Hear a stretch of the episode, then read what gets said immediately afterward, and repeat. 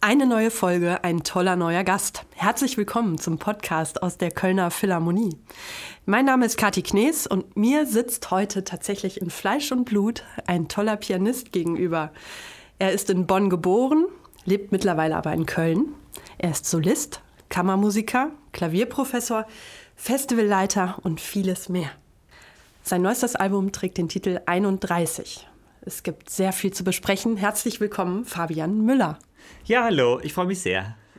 Ich bin vorhin hierher geradelt durch den Herbst und ähm, ich weiß nicht, ob es an mir lag oder tatsächlich an den Temperaturen, aber meine Finger waren kalt und dann habe ich mich in dem Moment gefragt, wie man als Pianist eigentlich mit kalten Fingern durch den Herbst kommt. Hast uh. du da uh. einen ultimativen Lifehack für ja, warme Hände? Was ganz, ganz Exotisches, nämlich Handschuhe, kann ich sehr empfehlen. Ach, ja, ist wirklich so. Nein, aber es ist immer lustig, weil für mich gibt es tatsächlich äh, nicht die vier Jahreszeiten oder die, die fünf Jahreszeiten in Köln oder was auch immer, sondern eigentlich gibt es immer zwei Jahreszeiten, nämlich die Zeit, wo ich mit, mit, dem Fahrrad oder mit dem Roller keine Handschuhe brauche und die Zeit, wo ich wieder anfange, Handschuhe zu tragen, das ist sehr früh. Also jetzt schon seit einigen Wochen. Einfach weil, wenn ich die nicht anhab und dann zum Klavierüben fahre, dann brauche ich immer zehn Minuten, bis ich warm werde. Und weil ich darauf verzichten möchte, äh, trage ich sehr früh Handschuhe. Und ich wurde früher immer schon ausgelacht, weiß ich noch, wenn ich dann so im Frühling wenn es nur, also schon so 17, 18 Grad hatte und ich noch mit meinen Fäustlingshandschuhen durch die Gegend gefahren bin. Aber ähm, ja, das ist irgendwie mit kalten Fingern fühle ich mich nicht wohl, deswegen habe ich die eigentlich immer an. und immer Fäustlinge oder wie viele Paar Handschuhe hast du? Jetzt habe ich mir die von meiner Frau ausgeliehen, hier diese schicken gelben, äh, weil ich meine immer verliere. Ich verliere sowieso immer alles, aber besonders Handschuhe haben bei mir keine lange Halbwertszeit und deswegen nehme ich, was ich bekommen kann einfach. Und die von deiner Frau verlierst du aber nicht? Ja, ich weiß, ich habe wahnsinnige Angst. Ich habe sie auch, ich, deswegen liegen sie hier auf dem Tisch vor mir, damit ich auf gar keinen Fall vergesse, die gleich wieder mitzunehmen. Ja, jetzt bist du heute in den Tag gestartet, quasi ähm, am späteren Vormittag mit einer Podcastaufnahme. Wie beginnt denn sonst so ein ganz normaler Fabian Müller Übetag? Ja, also das Hauptproblem ist eigentlich, dass ich liebe diese ganz normalen Tage, aber die sind einfach selten. Oder jetzt gerade, wir haben jetzt Oktober, im September, es war so viel los. Und dann ist man ständig unterwegs und dann ist man wieder da, da muss aber das erledigt werden und das und so. Und eigentlich bin ich ein Mensch, der total gerne auch so eine Routine hat und, und, und äh, Ruhe. Und ich glaube, das braucht man auch zum Üben. Deswegen ist es sehr wichtig, dass man regelmäßig diese Episoden hat.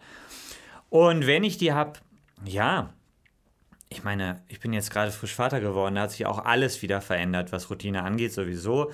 Aber es gibt viele Nachteile in meinem Job, aber der große Vorteil ist, ich, muss, ich kann ein bisschen aufstehen, wann ich es möchte. Und selbst jetzt mit Baby kriege ich das meistens noch ein bisschen nach hinten gestreckt. Das heißt, der Tag beginnt entspannt und dann hoffentlich mit einer guten, konzentrierten Portion üben am Vormittag schon, damit ich schon mal ordentlich da was geschafft habe. Dann wiederum hat man manchmal einen Podcast und man schafft gar nichts, aber das ist ja auch gut. Ähm, es gibt ja diesen tollen Hebammenspruch, schlafen Sie, wenn das Baby schläft. Ja, ist ja. das dann in deinem Leben so, äh, du übst, wenn das Baby schläft oder wie macht ihr das? Ach, keine Ahnung. Wenn ich die Antworten hätte, dann wäre ich wahrscheinlich klüger. Ich, wir machen es irgendwie und es klappt sehr gut. Und ich bin meiner Frau wahnsinnig dankbar, weil die hat natürlich viel Zeit, die sie aufpassen muss, weil ich eben so viel weg bin auch.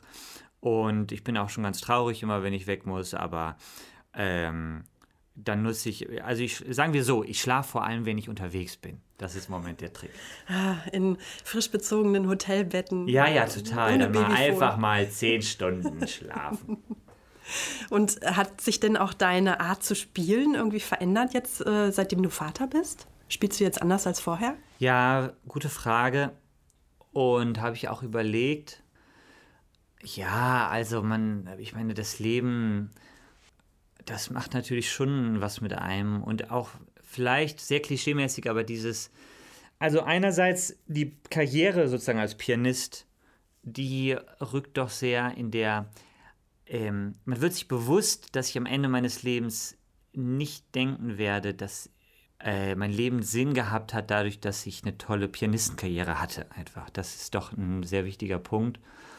Gleichzeitig steigt, ehrlich gesagt, finde ich für mich persönlich wobei das kaum möglich ist, weil das immer schon so war, die Bedeutung von Musik, weil ich halt dann, also ich meine, manchmal frage ich mich auch, was soll eigentlich das ganze Leben? Oder ich meine, gerade wenn, jetzt macht man ein neues Kind und dann wird man alt und stirbt, dann wird das alt und stirbt, macht ein neues Kind. Also es hat ja was wahnsinnig Sinnloses, denke ich manchmal.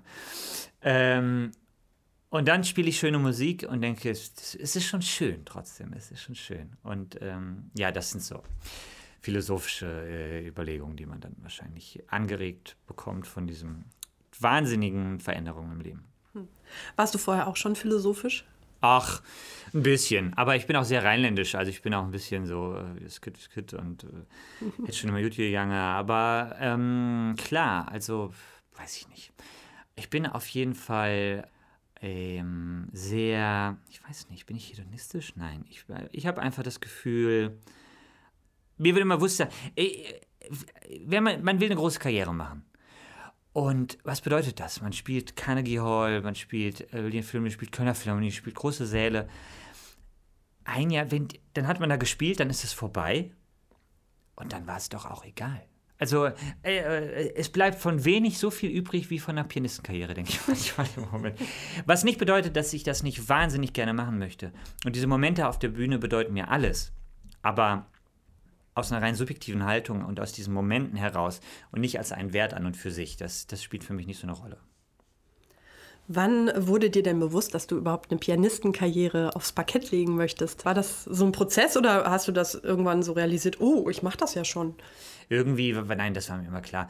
Und ich habe immer gewusst, dass ich das machen werde und habe immer provokativ gesagt, nö, vielleicht mache ich auch was anderes. Ich meine, es bahnt sich ja so an, wenn man gut spielt als Kind. Ähm, aber eigentlich war mir das völlig klar. Ja, also ich möchte jetzt nicht sagen, ich will doch nicht richtig arbeiten, also, so weit würde ich nicht gehen, aber es ist, äh, es, ist ein, es ist ehrlich gesagt ein harter Job. Es ist vor allem äh, jetzt in diesen letzten Jahren war es wirklich ein furchtbarer Job auch viel und äh, wie es jetzt weitergeht, ich meine, es ist für alle im Moment schwierig. Selbst wenn man Erfolg hat, finde ich, es ist, fühlt es sich einfach sehr schwer an gerade irgendwie und ähm, trotzdem ist es für mich die, die größte, das größte berufliche Geschenk, dass ich mein eben mein Alltag äh, über Musik gliedern und füllen kann. Und das ist absolut alternativlos für mich. Solange ich äh, Medizin, also gesundheitlich in der Lage dazu bin, äh, werde ich das tun. Was würdest du im Rückblick sagen? Was hat dich mehr geprägt? Die vier klavierspielenden Schwestern oder deine Kindheit als Pfarrerssohn? Naja, vier, also sie haben die alle Klavier gespielt. Sie haben alle Instrument gespielt, aber zum Glück nicht alle Klavier. Das war nur meine älteste Schwester. Und ähm, ja, das hängt ja total zusammen. Also ähm, wir sind im großen Pfarrhaus, bin ich aufgewachsen in Bonn. Und das ist ein sehr. Manchmal verkauft man sich gut als Künstler, wenn man eine ganz tragische Kindheit hatte, aber ich hatte eine wahnsinnig glückliche Kindheit. Da kann ich mich wirklich in keinster Weise beschweren. Es waren wirklich.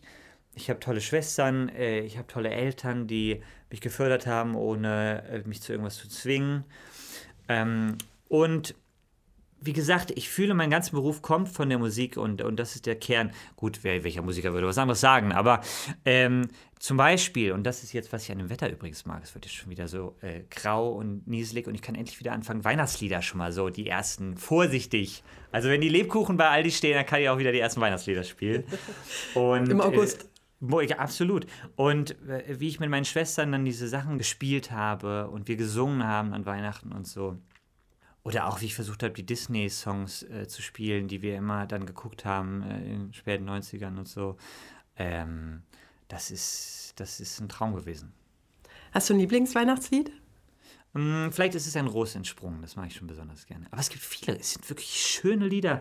Und ich suche das immer sonst, auch jetzt, wo ich wieder für ein äh, Kind singe, ähm, mir gefallen nämlich genau, bei Weihnachten nicht alle Lieder, aber Weihnachtslieder sind so schön. Und ich werde auch irgendwann mal eine CD machen damit oder Konzerte spielen oder so, weil ich finde, es ist. Und dieses Mitsingen, was sich dann auch viele immer nicht trauen oder nee, wir singen nicht zu Hause. Ihr müsst singen, Leute, es macht so einen Spaß. Also ich kann gar nicht verstehen, wie man, äh, wie man das nicht machen wollen würde. Es ist eine Befreiung ähm, und auch mit wenig Schönem zu vergleichen.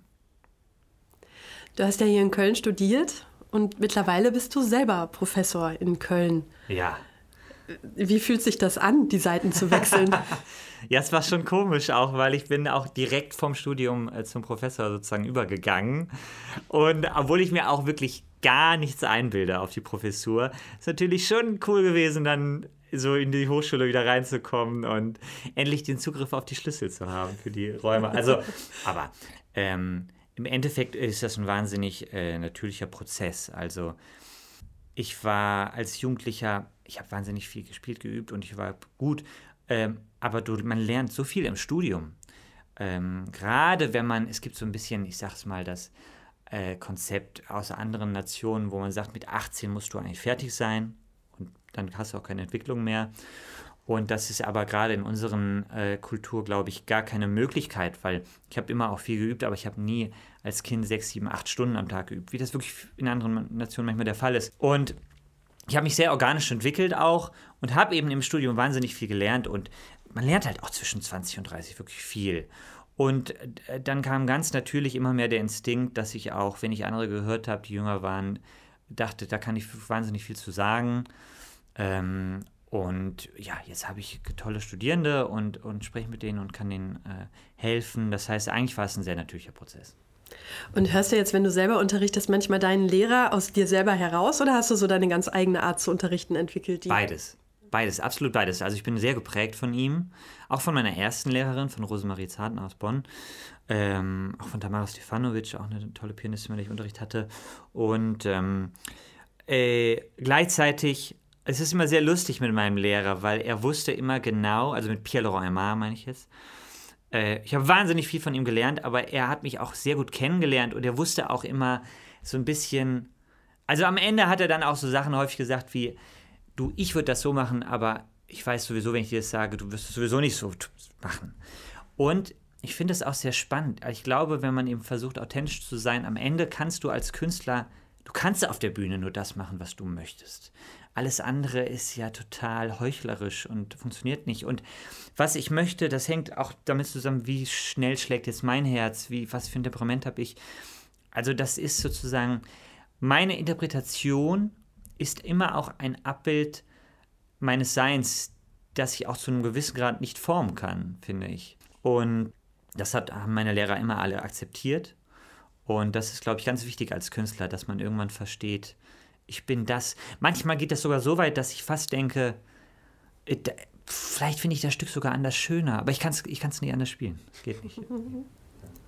Und glaubst du, dass dich das als Lehrer auch gut macht, dass du quasi diesen Prozess gerade selber noch durchlaufen hast? Also du hast gesagt, der, der, Übergang war quasi fließend vom Studieren zum Lehren und dass du da noch so nah dran bist, dass das vielleicht dann auch dir hilft dabei, dich in deine Studierenden reinzudenken. Ist das so?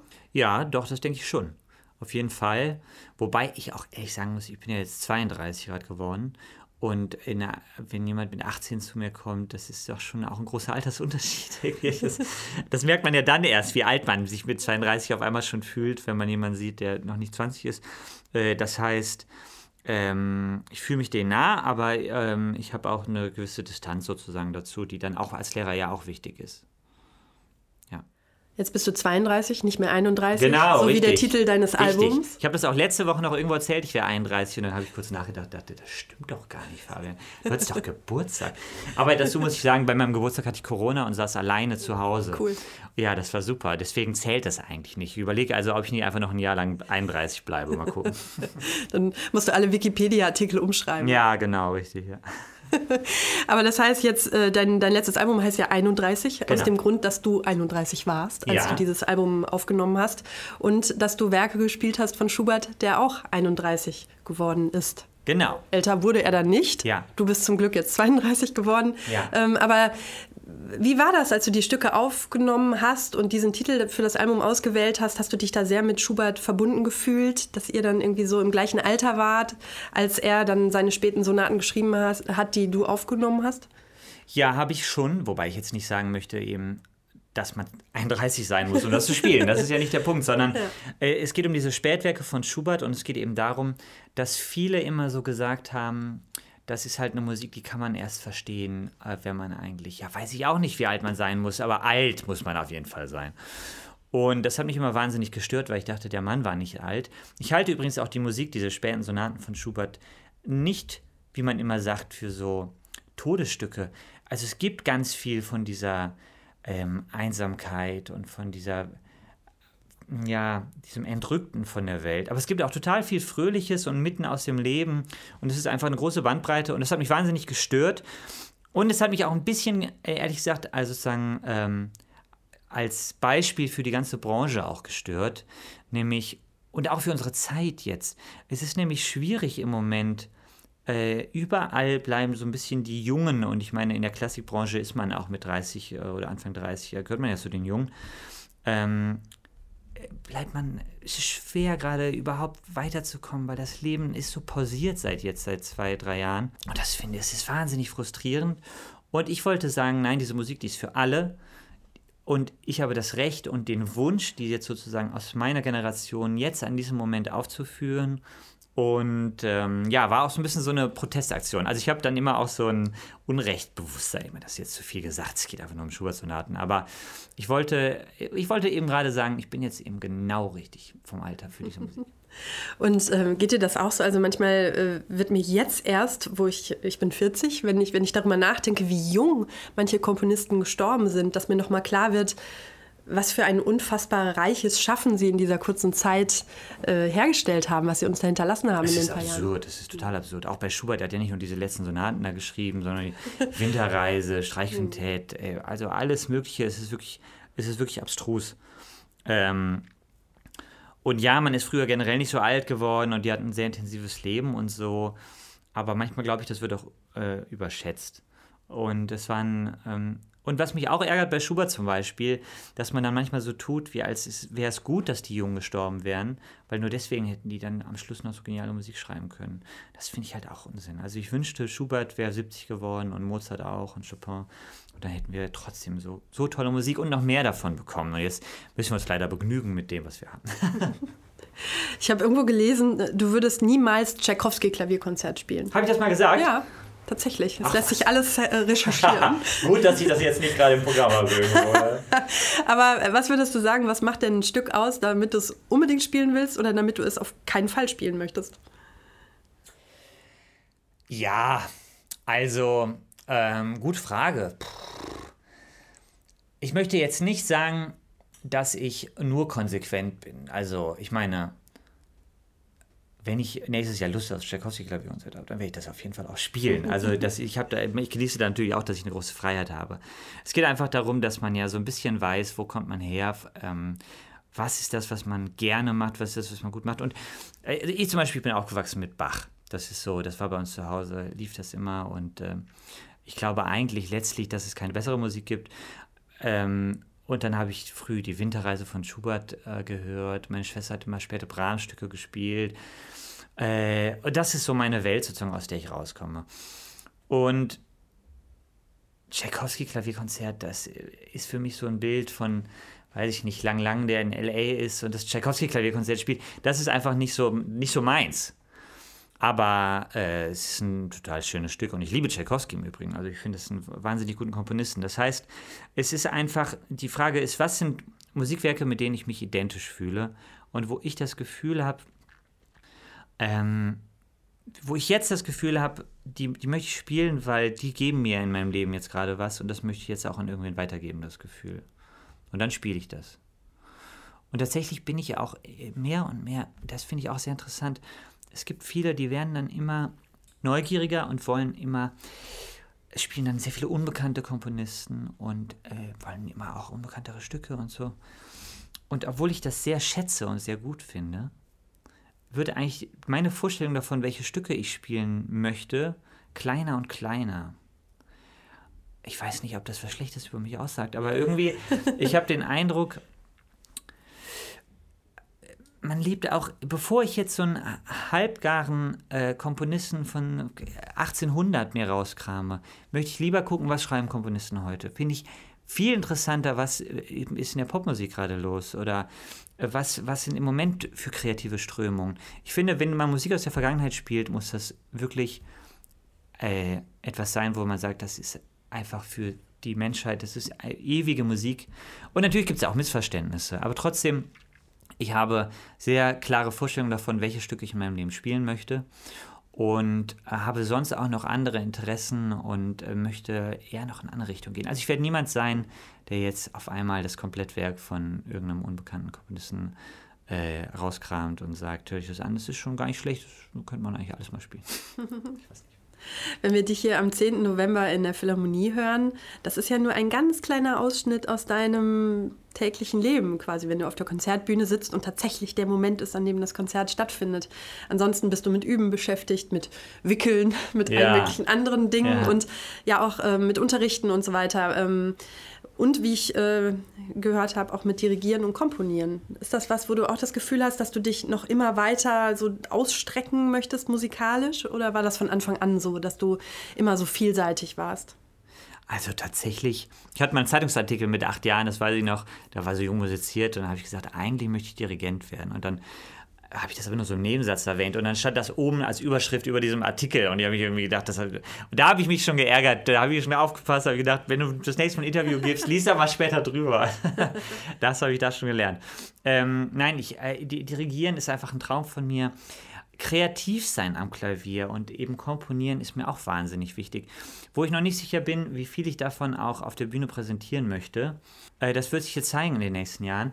Ähm, aber das, das sind Sachen, die finde ich eben sehr viel interessanter, als nur äh, bekannte Stücke zu spielen aus der Vergangenheit, was aber trotzdem der Großteil meiner Arbeit ist. Aber ich möchte, dass es vielleicht, wenn das 75 Prozent meiner Arbeit sind, ist das immer noch ziemlich viel Platz und Raum, den das einnimmt. Und die anderen 25 Prozent mindestens möchte ich mit anderen Sachen verbringen. Und das könnte auch mehr werden oder weniger zwischendurch. Aber ähm, mir reicht das nicht. Mir reicht das nicht nur ähm, ja, ich möchte irgendwie ähm, mich doch auf verschiedene Art und Weise noch ausdrücken. Außerdem jetzt kommt äh, spezifisch zum Dirigieren zum Beispiel. Mein Vater ist auch äh, ja, Pfarrer und ähm, also er ist jetzt pensioniert und er hatte ein Orchester und einen Chor und ich habe das immer mir angeguckt als Kind und auch dieses Kommunikative und ehrlich gesagt auch als Professor arbeiten. Das sind auch alles Schnittstellen, die es da gibt. Ähm, also zuhören, Lösungsansätze finden und all diese Sachen machen, das ist einfach ein Traum. Und wenn ich jetzt manchmal dirigiere, dann äh, muss man mich wirklich mit äh, zehn Leuten von der Bühne zerren, dann, weil ich möchte einfach nicht aufhören. wirklich so, ja. Das heißt, ähm, man denkt ja immer so, diese Momente im Konzert, äh, im Rampenlicht, auf der Bühne, mit dem Applaus, das muss doch der Moment sein, auf den man hinlebt als Künstler, für den man das alles macht. Was würdest du sagen, was sind für dich die Momente in deinem Leben als Künstler, die für dich so essentiell sind? Ja, also das stimmt. Konzerte sind außergewöhnlich, da möchte ich gleich noch was zu sagen, aber, da sage ich jetzt, also die Konzerte sind wahnsinnig, weil es kann alles passieren zwischen, du hast Todesangst auf der Bühne, zum Glück sehr, sehr selten, und du denkst, äh, weiß ich nicht, also du, du hättest die besten Drogen genommen, die man sich vorstellen kann, du, die Zeit bleibt stehen, du teilst Dinge mit fremden Leuten und fühlst dich, wie als wäre das deine Familie, du, du, du, du bist zu Tränen gerührt. Also, und das ist wahnsinnig. Und du weißt auch vorher nicht genau, wo auf dieser, auf dieser Spannbreite du sein wirst. Das heißt, es kann unglaublich sein und es ist wahnsinnig aufregend und wahnsinnig bereichernd und ganz, ganz toll.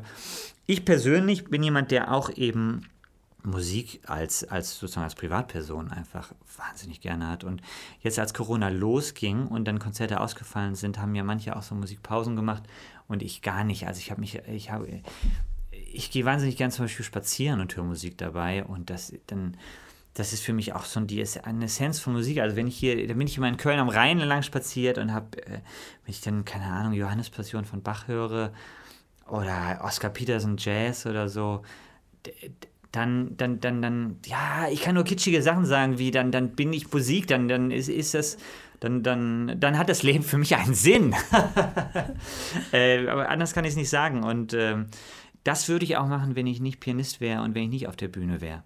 Das heißt, die, der Quell für mich, äh, der liegt bei mir ganz alleine und, und äh, oder wenn es draußen dunkel wird, setze ich mich gerne an den Flügel und improvisiere oder spiele Brahms Intermezzo. Das ist für mich mein Leben mit Musik.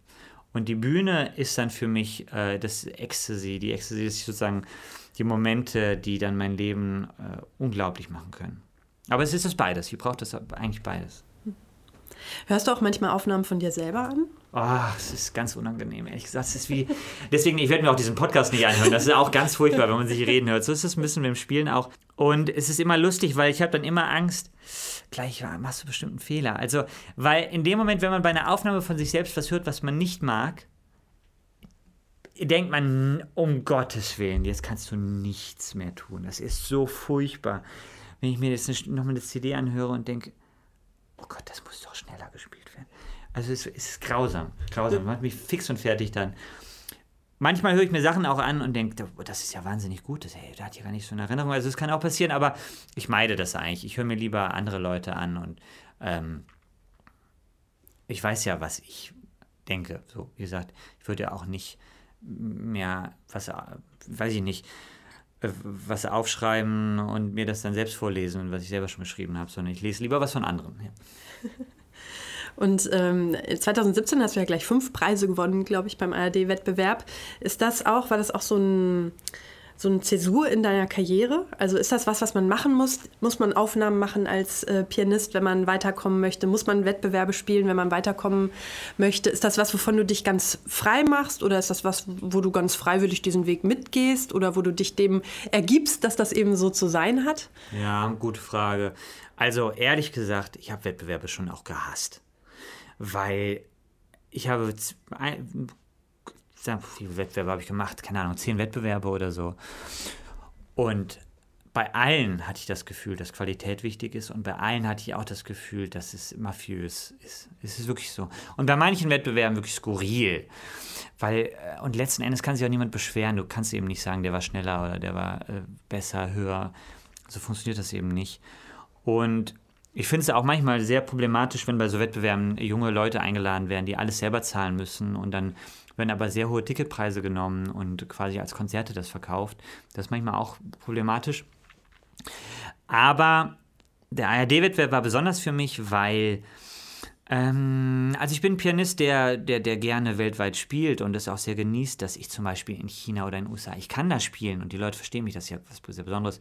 Aber trotzdem bin ich ein Pianist, der sich sehr in Deutschland zu Hause fühlt und der einfach auch jetzt nicht ständig fliegen möchte und so. Und das, ich halte das auch nicht mehr so für ganz zeitgemäß. Und ähm, aus diesem Grund in München so einen großen Wettbewerb, äh, da so viele Preise zu bekommen und auch den Publikumspreis zu bekommen, der war mir besonders wichtig. Äh, das war schön. Und zum Beispiel strategisch gesehen hätte es vielleicht Sinn gemacht, danach noch einen Wettbewerb im Ausland zu machen oder so, aber ich habe dann gesagt, da habe ich keine Lust drauf und ich weiß jetzt, was ich möchte und äh, wohin die Reise geht und habe das so als, als einen sehr, sehr angenehmen und sehr schönen Startschuss erlebt. Jetzt geht die Reise erstmal am 10. November in den Konzertsaal der Kölner Philharmonie. Äh, fährst du dann da mit dem Fahrrad hin an so einem Konzerttag? Da gehe ich entspannt spazieren, ja. Ich musste ja einmal hier einspringen, da musste ich ja auf den Elektroroller hüpfen und dann kam ich hier angerast um, um Viertel vor acht und, und die Leute waren schon alle drin. So spät werde ich bei dem Klavierabend dann nicht kommen. Da werde ich in aller Ruhe ein paar Stunden vorher werde ich noch was essen und dann dahin spazieren. Und das ist schon schön, jetzt in seiner Heimatstadt hier zu spielen. Das ist diese Mischung aus äh, aufregende Philharmonie und aber auch so im Wohnzimmer zu Hause sein. Also, also wirklich. Und ich habe ja auch als Kind, das war so für mich der erste Konzertsaal, also ein Bild von der Philharmonie hing bei meiner Klavierlehrerin früher. Und das wusste ich nicht, dass das die Philharmonie war und dachte mir, boah, also da wirst du bestimmt nie spielen in so einem großen Saal. Und dann habe ich das irgendwann verstanden und, ähm, äh, und hatte dann bei Jung musiziert schon mal so kleine Auftritte. Und das ist jetzt mein erster richtiger Klavierabend und das ist schon was sehr Besonderes für mich. Ich würde jetzt gerne noch ein kleines Spiel mit dir spielen. Oh je, zum Abschluss. Okay. Bin ich gespannt. das ist ganz einfach. Okay. Die Re Regeln erklären sich quasi von selbst. Ich werde dir einfach mal zwei Dinge zur Auswahl stellen und aus dem Bauch heraus. Aus dem Bauch heraus werde ich dann 30 Sekunden warten und mhm. dir sagen, dass ich dir das nicht beantworten kann. Genau, und dann brechen wir das Spiel ab ja. und dann äh, endet die Podcast-Folge. Perfekt, so machen wir es. also, Andante oder Vivace? Und da geht es ja schon los. Andante oder Vivace? Ja, pff, äh, heute, heute machen wir mal Andante. Kopf oder Bauch? Nein, nein, nein, nein, nein. Da muss ich einhaken. Also, es ist ja so. Es läuft super. Es regt mich immer auf, wenn Leute sagen, Musik, das ist ja für, das ist ja fürs Gefühl, für den Bauch. Und das ist halt, ich finde es halt falsch. Weil das ist so wie, als sagt man Geschmack, das ist ja, da geht es nur um Zucker. Also, das Tolle an Musik ist ja, dass du den Bauch und den Kopf und noch 50 andere Ebenen zusammenbringen kannst. Und diese Reichheit dieser verschiedenen Ebenen, die macht Musik aus. Es gibt dann Musik, die ist intellektueller, es gibt Musik, die kommt mehr aus dem Bauch raus, aber es gibt keine gute Musik, die auf den Kopf verzichtet. Deswegen beides. Dieses Spiel entfaltet sich in einer völlig anderen Dimension. Ja, tut mir leid, aber jetzt, ich bemühe mich. Okay, Dritte Frage. gut. Frühling oder Herbst? Äh, Herbst. Mit Noten oder auswendig? Ja, beides, ja. Auto oder Bahn? Bahn. Kino oder Netflix? Netflix. Sushi oder Pizza? Sushi. Mm. Über den Wolken oder unter Wasser? Über den Wolken, über den Wolken, aber mit Abstand. Improvisation oder nach Plan? Puh, Improvisation. Stream oder Vinyl? Vinyl. Sehen oder schmecken? Mm, Schmecken. Konzert oder Aufnahme? Konzert. Fertig. Habe ich bestanden? Ole, ole, alle Super. Punkte. Sehr schön. Ja, genau, das mit Konzert und Aufnahme hatten wir ja schon geklärt. Konzert, oh ja, Aufnahme immer eine Qual, oder wie? Ach, ich weiß es nicht. Ich, ähm, ich mag Konzert lieber. Ja, das stimmt schon. Weil ich auch das Gefühl habe, man spiel, ich möchte ein Stück auch unterschiedlich spielen und es gibt auch nicht die Version. Und deswegen mag ich auch Wenn-Aufnahme dann eigentlich gerne von einem Live-Konzert, wo man sagt, das war jetzt auch nicht die Lösung, aber es war halt eine Lösung, in der man in dem Moment wirklich dahinter stand. Wenn man so versuchen möchte, die Lösung zu finden, ist das immer schwierig und so ein bisschen verkrampft. Deswegen war das auch ein Lernprozess für mich. Ich mache auch Aufnahmen inzwischen so, dass ich eigentlich mir Leute reinsetze und denen einfach vorspiele und mir da nicht mehr so einen Kopf mache. Und dann ist es äh, authentisch. Man muss authentisch und mutig sein mit Aufnahmen. Dann sind die auch toll. Und das gilt wahrscheinlich fürs Konzert auch. Authentisch und mutig. Absolut. Aber da steht man unter so einem Stress und auf der Bühne, da kann ich, da kann ich gar nicht anders irgendwie. Da muss ich mich nicht dazu zwingen. Da bin ich eh nackt. Wenn man erstmal nackt ist, also nicht wortwörtlich, nicht, dass ich jetzt hier falsche Erwartungen, ähm, aber man fühlt sich so völlig offen, äh, da kann man nur sein Herz äh, vor sich schütten und es geht schief oder es geht nicht schief, aber na, es gibt keine Alternative. Fabian, es war mir eine große Freude, Mir mit dir auch. zu sprechen für diesen Podcast. Das waren jetzt viele Fragen an dich. Ich habe mich auch gefragt, gibt es Fragen, die du dir selber stellst, häufiger? An mich, An dich selber? was gibt's heute Abend zu essen? Ich muss noch einkaufen. Ja, dann äh, gilt es, diese Frage zu klären. Absolut. Viel Glück dabei. Ja, danke, dass ich hier sein durfte. Ja, vielen Dank. Und ja, das war wieder eine neue Podcast-Folge aus der Kölner Philharmonie.